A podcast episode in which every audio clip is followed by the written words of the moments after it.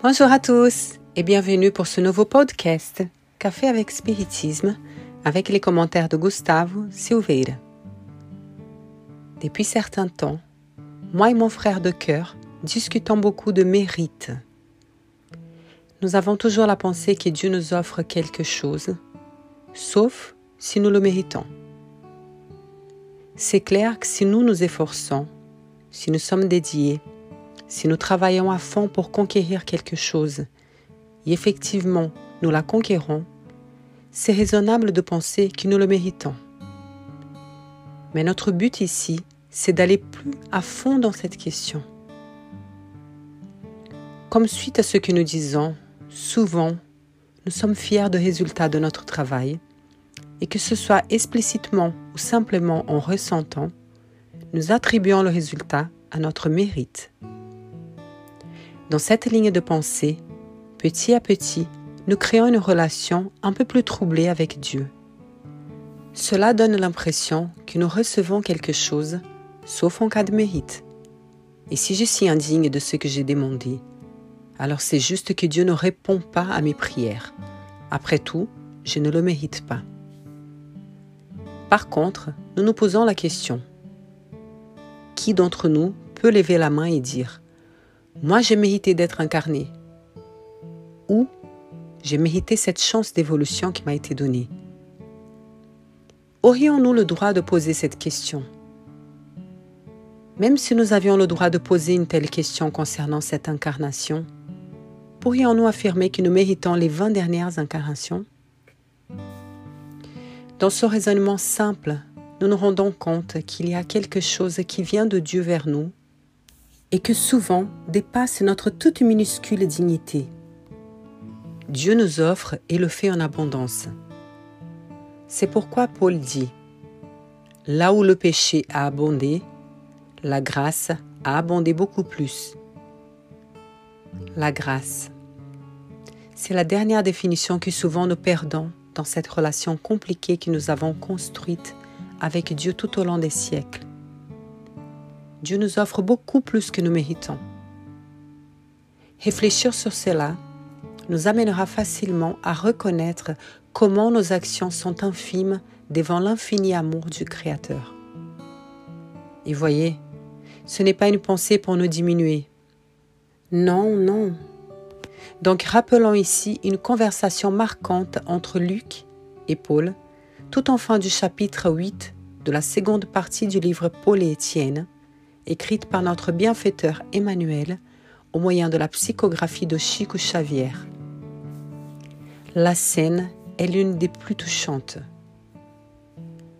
Paul de Tarse, l'un des plus grands travailleurs de l'histoire du christianisme, partait à Rome où il vivrait les derniers témoignages.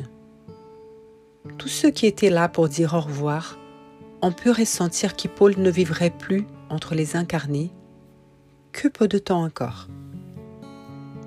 Des personnes d'âge, des enfants, des jeunes, des hommes et des femmes étaient là profondément émus pour les dernières minutes à côté de l'apôtre.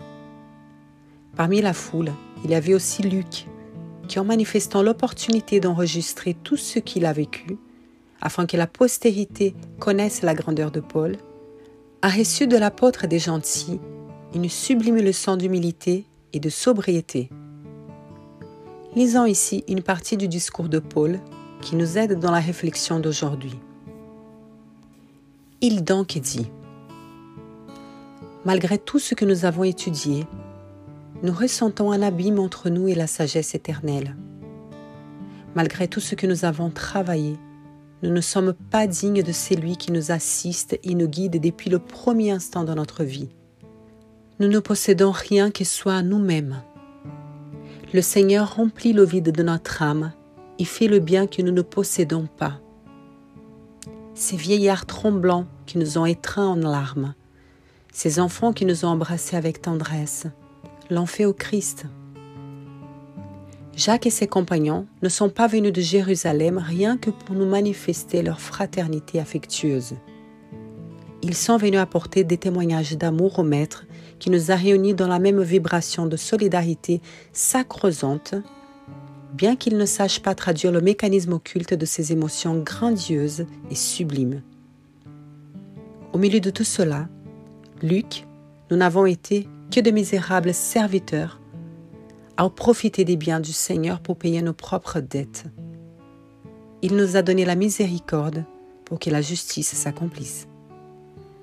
Il nous a offert de la miséricorde pour que la justice soit accomplie.